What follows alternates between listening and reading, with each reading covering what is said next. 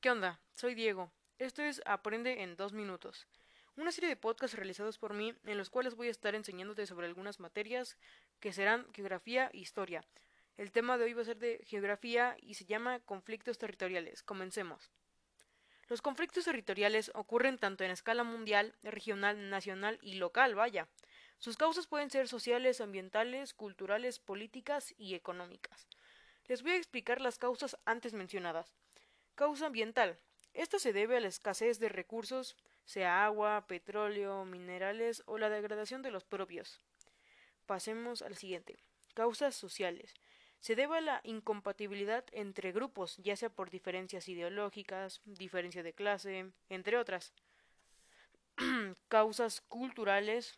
Esto es debido a las diferencias étnicas, lingüísticas, religiosas, entre otras causas políticas.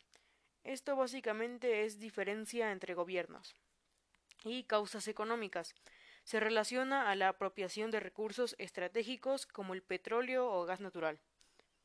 Las consecuencias de estos conflictos pueden verse mediante la sociedad, grupos culturales o actividades económicas. Este tema me pareció interesante porque nos habla de los conflictos y los factores que los causan. Y bueno, este fue el primer tema. Ustedes díganme qué les parece interesante. A mí la verdad me gustó. Recuerden que estos podcasts yo los voy a hacer breves, claros y sencillos. No vamos a entrar muy, muy, muy detalladamente.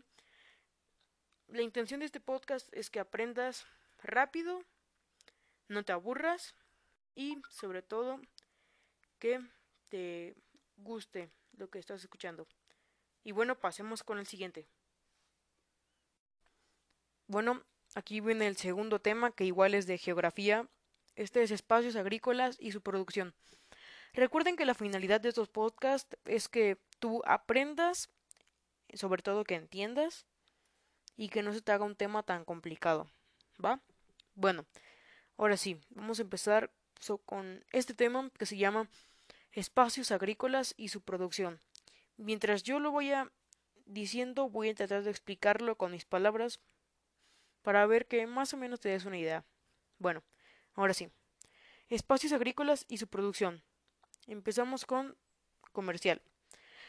La producción agrícola o parte de ella se enfoca en la venta en el mercado. Por lo general dispone de recursos técnicos avanzados como riego, fertilizantes, plaguicidas, semillas mejoradas y grandes terrenos.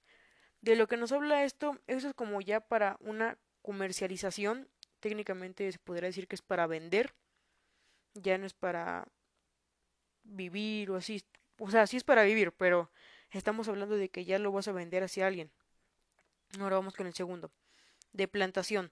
Se ubica en países tropicales con menor desarrollo y donde la propiedad está en manos de empresas que buscan obtener café, tabaco, etcétera. Bueno, de lo que nos habla esto es que aquí buscan obtener países donde el costo baje, porque en los países más desarrollados los costos aumentan y es mucho más difícil obtener los cultivos.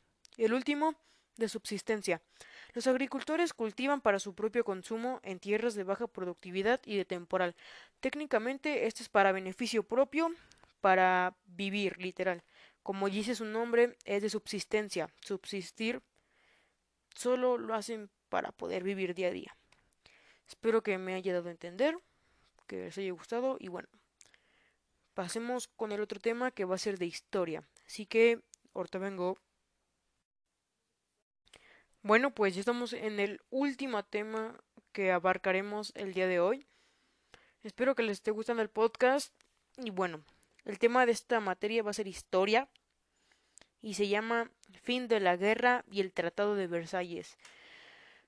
Mm, les voy a poner en contexto un poco porque la guerra, la Primera Guerra Mundial es un tema extenso como no tienen idea. Así que vamos a explicar. Cuando acabó la guerra, se firmó un tratado llamado Tratado de Versalles, el cual obligó a Alemania a ceder sus colonias a África y Asia, así como a pagar compensaciones a los aliados, lo cual les hizo perder demasiado. técnicamente es eso. Te los expliqué breve, normal. Listo. Ahora sí, vamos con el tema.